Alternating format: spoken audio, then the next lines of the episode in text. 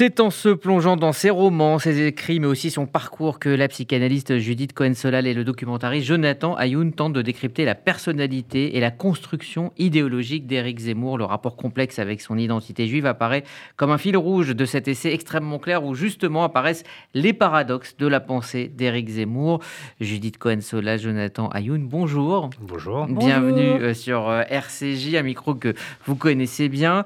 Alors, il y avait finalement que vous pour écrire un pareil euh, livre parce qu'il aborde effectivement Éric Zemmour sur le terrain euh, des écrits et des faits. C'est le travail du documentarisme, aussi sur euh, ce terrain psychanalytique. Et le premier élément que vous évoquez dans ce livre, c'est que finalement, des Zemmour, les cas Zemmour, eh ben, c'est pas du tout un cas unique. les Juifs qui, on va dire, ont du mal avec leur identité, eh bien, Théodore Lessing s'y est intéressé dans le refus d'être juif en 1930.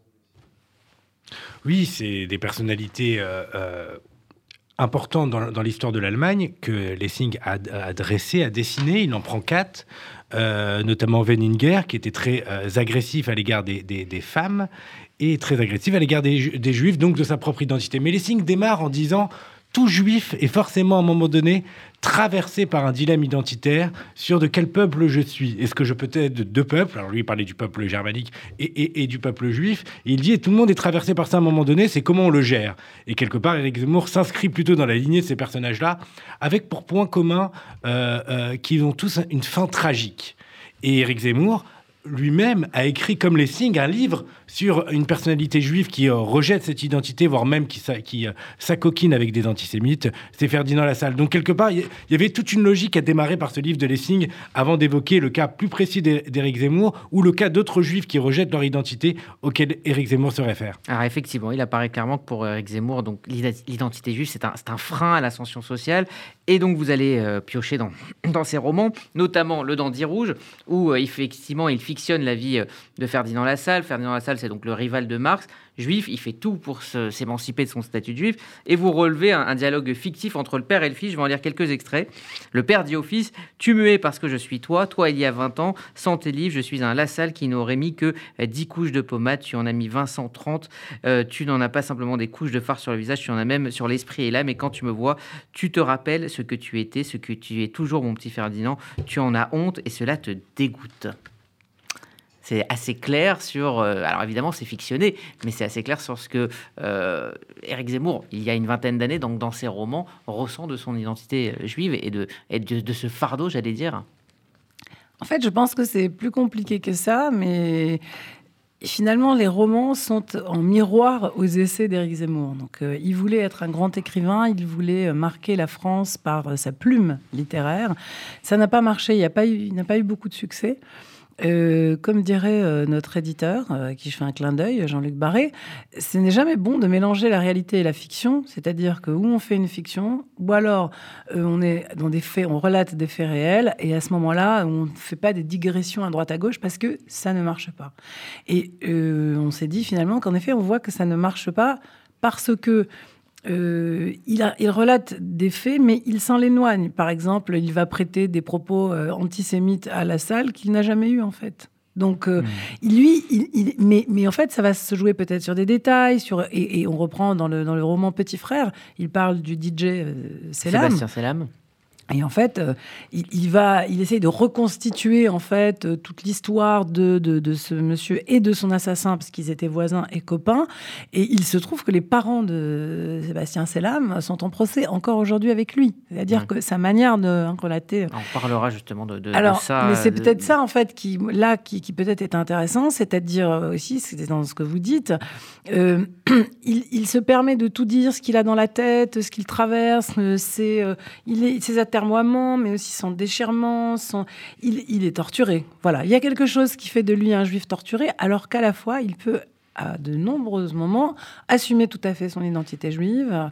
Et c'est là, c'est justement ce, ce, ballet permanent qui, fait que euh, c'est plus compliqué que de dire qu'il est dans l'aile de soi ou dans. Alors effectivement, vous, vous, revenez sur cette affirmation de son identité juive. Alors juif euh, de confession juive, israélite, etc. Alors là, c'est extrêmement compliqué. Vous expliquez justement euh, tout ce qu'il tout ce qu'il traverse, mais c'est important aussi de revenir sur son parcours scolaire marqué par une vision à la fois juive, mais à la fois républicaine de la France, avec laquelle il, ne, voilà, il n'a pas véritablement de problème. Mais par contre, il en parle très peu.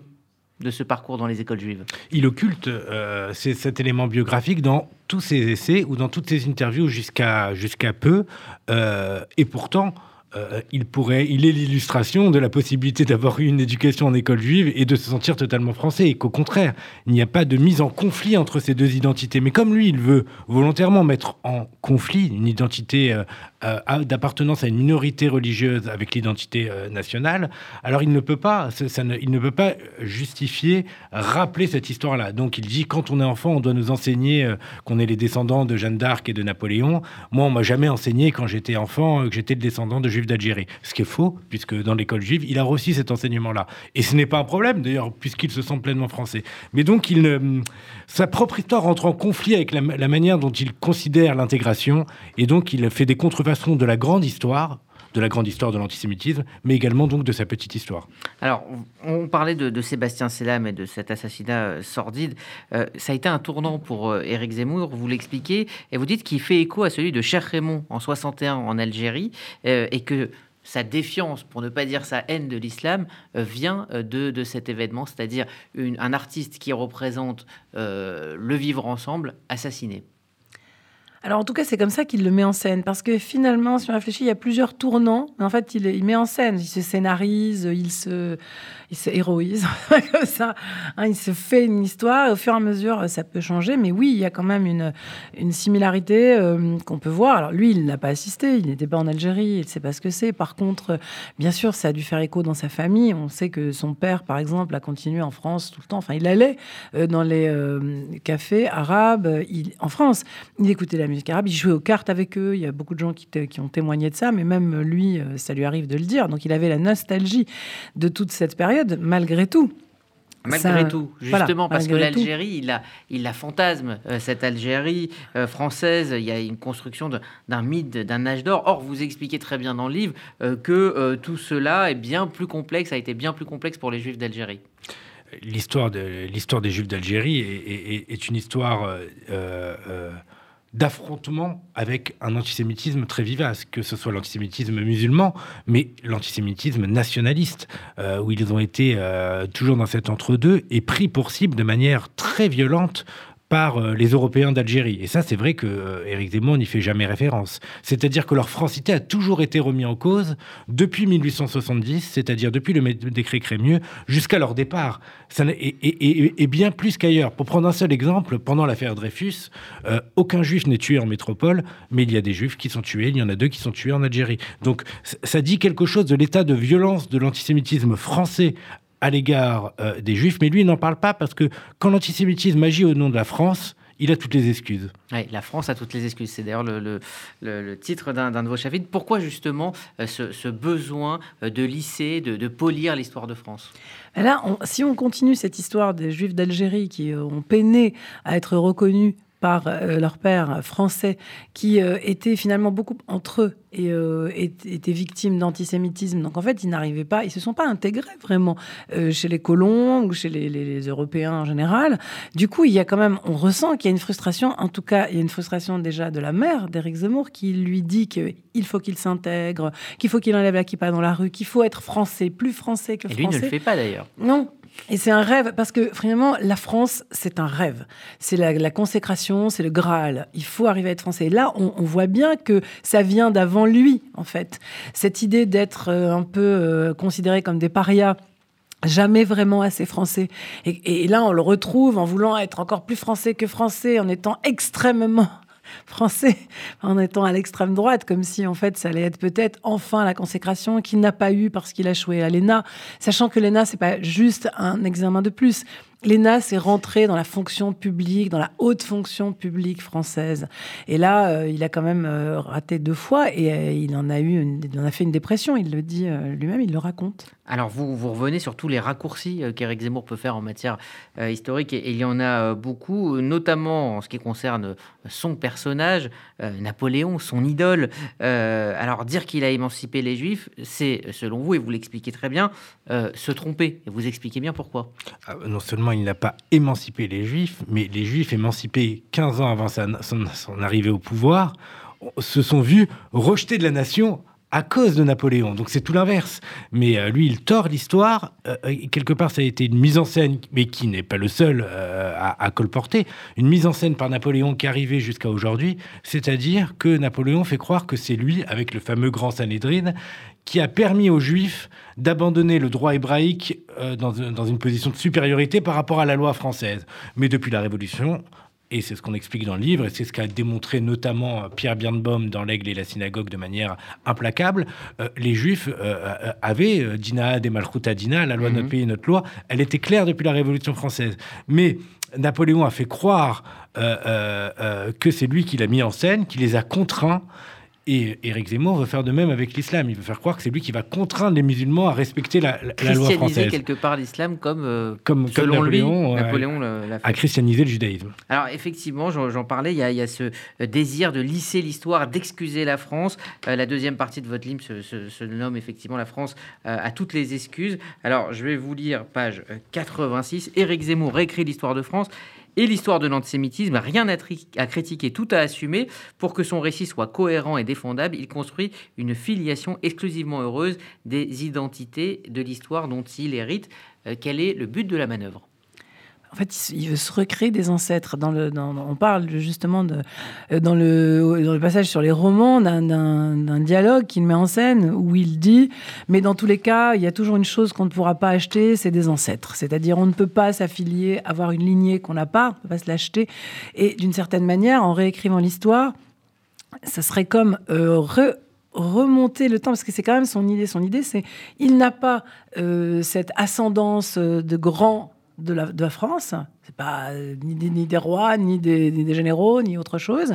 Donc, euh, il va reporter ce qu'il n'arrive pas à faire pour lui à la France en général. C'est ce, qu'il fait souvent, c'est-à-dire il va projeter et il faut donc reconstruire une histoire de la France absolument magnifiée, euh, dans laquelle la France est toujours la plus forte, la plus grande.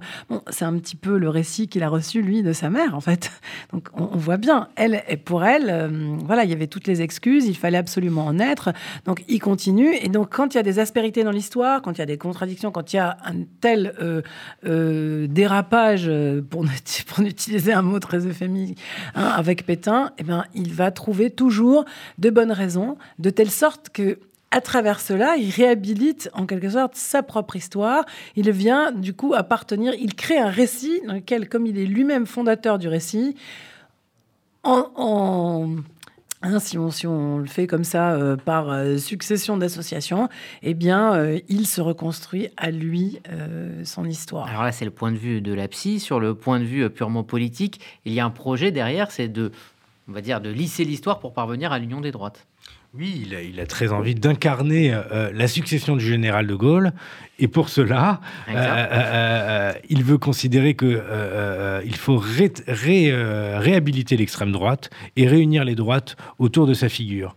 Et il le fait, en tout cas il tente de le faire, en donc euh, considérant que tout ce qui s'est déroulé avant la Seconde Guerre mondiale euh, euh, mérite d'être rappelé. Parce que ces références, c'est des, des, des, penseurs d'extrême de, de, droite ou de droite radicale qui datent du 19e siècle. C'est surtout Charles Maurras qui est sa référence. Donc il faut faire de De Gaulle l'enfant de Maurras. Il faut rétablir De Gaulle et Pétain pour qu'ils puissent être ensemble sur la photo de famille. Et c'est ce qu'il tente de faire. Il n'est pas le premier à l'extrême droite à le tenter. Il s'inscrit dans une vieille tradition, notamment d'un ancien éditorialiste du Figaro Magazine comme lui, qui était Alain Griottéré. Donc on voit bien qu'il rentre dans cette succession-là en considérant que, avec cette identité juive assumée, mise en avant, il pourrait réaliser cette synthèse parce que ce qui a empêché, selon lui et selon toute une partie de l'extrême droite, l'union de la droite et de l'extrême droite, c'est justement la présence d'un antisémitisme très vivace à l'extrême droite et particulièrement le fait qu'ils aient été euh, au pouvoir pendant la Seconde Guerre mondiale. Alors, il y a aussi euh, dans votre livre une très fine analyse de son rapport très complexe avec euh, la communauté euh, et ses institutions. Là aussi, il y a un point de rupture pour lui. Il faut aller le chercher à la guerre des six jours. Il ne supporte pas le fait, rétrospectivement évidemment, que des juifs français, israélites, juifs de France, appelez ça comme vous voulez, sortent avec un drapeau israélien dans la rue pour soutenir le jeune État qui était en danger à l'époque. On comprend que si sa mère voulait pas qu'il mette une kippa dans la rue, alors un drapeau israélien dans la rue euh, en scandant euh, des euh, slogans sionistes, là, ça, en fait, c'est une manière, encore une fois, de se décaler et de rappeler que le juif pourrait ne pas être uniquement consacré, uniquement français. En fait, il se voit toujours avec les yeux des antisémites, d'une certaine manière. Donc peut-être que c'est pour ça aussi qu'il n'a pas de mal à se retrouver avec eux. Il, accepte leur regard et là, c'est exactement ce qui se passe puisqu'il trouve que on n'a pas euh, à défiler dans les rues euh, au profit euh, d'un autre pays, fut-il Israël. D'ailleurs, dans sa... pourtant, son lien avec Israël, il ne peut pas le, renier, son, lien affectif. Alors, un lien affectif, il n'a jamais été en Israël, si je ne m'abuse, il n'a jamais voulu y aller. Mais enfin, bon, il y a pas mal de juifs d'Algérie qui se retrouvent aussi dans cette situation. C'est-à-dire que pour eux, la terre promise, c'était vraiment la France. Mmh. Donc, Israël, c'est bien. Et il y a beaucoup de juifs d'Algérie, attention, hein, qui même, j'ai un oncle, moi, qui, est, parti en 48. Hein, donc, je ne suis pas en train de remettre en question les sionismes des juifs d'Algérie. Mais il n'empêche, ça n'est pas le même euh, lien.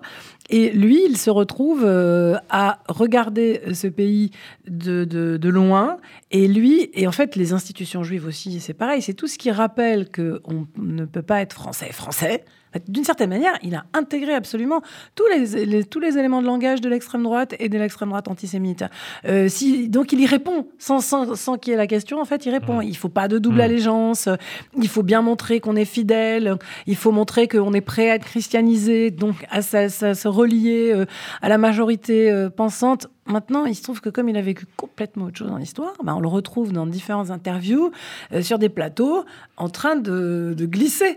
Donc il va expliquer, il va dire euh, oui, mais je mets au défi euh, Francis Khalifa. Euh, qui a dit pas une voix juive pour Zemmour, de venir avec moi dans une synagogue et on va voir lequel des deux est le plus populaire. Ah, ça colle pas tout à fait. Mais il va dire à euh, BHL aussi, dit de BHL, qui a écrit son texte euh, sur ce que Zemmour fait au non-NOM juif, hein, bah, il va dire euh, non, mais lui, c'est un juif d'opérette, hein, ça va comme ça, il, est malin, il fait le nationaliste quand il est sur l'Espagne du Cotel, mais par contre, il faudrait pas être nationaliste français. On ne voit pas pourquoi BHL ne pourrait pas être nationaliste français, enfin, il n'y a rien dans ce sens-là. Et, surtout, il dit non, mais moi, je sais ce que c'est. Hein. Être juif, je sais ce que c'est. Être juif, c'est adhérer à un une terre, un peuple, une loi. Ah là, on est en plein dans le judaïsme le plus traditionnel. Et d'une certaine manière, il revendique, lui, le fait d'être un vrai juif, parce qu'il sait ce que ça veut dire Maintenant, euh, faites ce que je fais, faites ce que je dis, pas ce que je fais. Là, on, le voit en plein dans ses contradictions. Dans ce même interview avec Pascal Pro, il va dire, euh, il, reprend Pascal Pro à deux reprises, qui dit euh, les Juifs de France, non, les Français juifs, non, les Français de confession juive. Puis finalement, quelques minutes après, il est en plein dans comme ça dans l'élan, il dit oui, parce que les Juifs de France, euh, pardon. Effectivement. Et donc justement, les Juifs de France, fascinés euh, pour une partie euh, par Éric Zemmour, comment vous expliquez euh, l'écho que sa candidature, que son message a pu avoir chez bon nombre de Juifs de France? Il ne faut pas se, voiler la face. Oui, ce n'est pas ce qu'on a analysé bien sûr dans le livre, mais oui, on, mais là je vous pose la question évidemment en conclusion de notre entretien. On en a un petit avis. Bah, Face à la peur et l'inquiétude d'un antisémitisme qui euh, même peut avoir un aspect extrêmement meurtrier, on vient de le, commémorer, de le rappeler il y a peu, euh, beaucoup attendent une réponse un peu magique, quelqu'un qui viendrait leur dire vous n'êtes plus en danger. Et lui, euh, il tente cette position-là en se positionnant comme le rempart. Hier encore, au meeting, il rappelle l'assassinat et les meurtres de Mireille Knoll et de Sarah Halimi en disant Je suis la bonne solution face à ça. Donc il y a peu, en effet, dans les derniers meetings, il y a peu d'autres candidats qui viennent rappeler la mémoire de, de, de, femmes victimes d'antisémitisme. Donc il se présente comme cela, euh, il le présente en bombant le torse, donc certains ont envie d'y croire, c'est ce qu'on avait déjà analysé. Il y en avait même qui avaient envie d'y croire quand c'était Marine Le Pen qui était candidate à la dernière élection présidentielle. Pourquoi n'aurait pas envie d'y croire euh, cette fois-ci? Euh, La tentation de l'homme providentiel existe toujours. elle, malheureusement, à travers l'histoire, elle a montré ses conséquences funestes et le manque de culture politique fait que certains se mettent à y croire et nous sommes avec beaucoup d'autres là pour essayer de, les éclairer là-dessus. Alors justement, une question encore plus large euh, pour, euh, pour finir, parce que vous avez tous les deux travaillé euh, sur un précédent livre sur l'extrême droite avec La main du diable. Est-ce que Éric Zemmour, dans cette campagne qui s'achève, a, et c'est ce qui est en train de, de se passer, a recentré Marine Le Pen et peut indirectement lui permettre d'accéder bien plus qu'au second tour, c'est-à-dire à la fonction suprême? Alors, euh, qu'elle accède à la fonction suprême, moi, il me semble quand même qu'en termes de. Alors, il ne faut pas croire les sondages, etc. Mais en termes de pourcentage, finalement, elle garde toujours à peu près le même pourcentage si on accumule euh, les voix de, de, Zemmour avec celles de Le Pen. Il se trouve que quand elle est, elle est descendue, lui, il est remonté. Et maintenant qu'il est redescendu, elle remonte. Donc, d'une certaine manière. Cet électorat va se rejoindre on, au second on, on a l'impression qu'elle va se rejoindre au second tour. Et c'est pas, il n'est pas sûr d'ailleurs que. On parlait des Juifs, justement, que l'électorat juif qui suit Zemmour euh, suivra Marine Le Pen, étant donné qu'il y a quand même le fait qu'il est juif qui joue pour beaucoup. On l'a vu dans différentes conférences qu'on a données. Euh, il reste la marque Le Pen pour les, Juifs de France, bah, il, il, fait non, c'est-à-dire d'abord, il reste quand même la marque Le Pen, mais dans tous les cas, si on voulait se donner la peine d'aller pour voter pour Zemmour parce que c'est un Juif et parce qu'on a beaucoup entendu dans les conférences pour les peu parce que ça reste quand même un pourcentage euh, mineur, hein, qui vient des gens qui viennent dire non, mais en fait, ce qu'il dit, il va pas le faire. Non, mais ce qu'il dit, il ne le pense pas, parce qu'il est juif. D'ailleurs, Jean-Marie Le Pen lui-même a dit bah, euh, Eric Zemmour, comme il est juif, va nous permettre d'accéder euh, à ce qu'on n'a jamais euh, rêvé d'accéder. moi, je pense qu'il y a un jeu de dupes, c'est-à-dire l'extrême droite en train de se dire que grâce à un juif, elle va dépasser euh, un mur, comme vous le dites, un certain mur, et euh, en tout cas même dans les pourcentages de vote. Et à la fois, Éric Zemmour se dit que ben, en s'alliant à l'extrême droite, il va peut-être lui y arriver. Et je crois que les Juifs ne veulent pas. D'ailleurs, on remarque que les gens, regardez ce qu'ils disent. Ils disent, mais non, il n'est pas vraiment d'extrême droite. Mais non, il n'est pas antisémite. Donc en fait, derrière ça, ce qu'on entend, c'est que eux, c'est pas l'extrême droite qui les intéresse. C'est l'affaire qu'un juif qui, va, qui a été dans des écoles juives, finalement, parce que ça se sait, évidemment tout le monde le sait, va avoir à cœur et ressent comme eux à cette sensibilité qui va lutter contre le véritable antisémitisme qui est actuel, qui est l'antisémitisme. Alors, il n'a jamais rien fait, lui, hein, contre l'antisémitisme mais enfin bon, qui est l'antisémitisme islamique. Et donc, il y a quelque part euh, cette idée que ça peut marcher, cette projection, ce fantasme peut marcher avec lui. Or, euh, je pense que pour une partie, ça marchera Sauf que la réalité est bien plus complexe et justement, pour euh, y réfléchir vraiment en profondeur, eh bien, je vous conseille vivement ce livre, très bon, avant d'aller voter Jonathan Ayoun, Judith Cohen-Solal, Zemmour et nous. C'est chez Bouquin. Merci à tous les deux d'être venus. Beaucoup, et puis, Jonathan vous recevra bientôt pour parler de votre documentaire sur Arte, Histoire de l'antisémitisme. ça sera le 12 avril, c'est ça? Voilà, une série en quatre partie, écrit également avec, avec Judith Très bien. Eh bien, on, merci à tous les deux et euh, à très vite.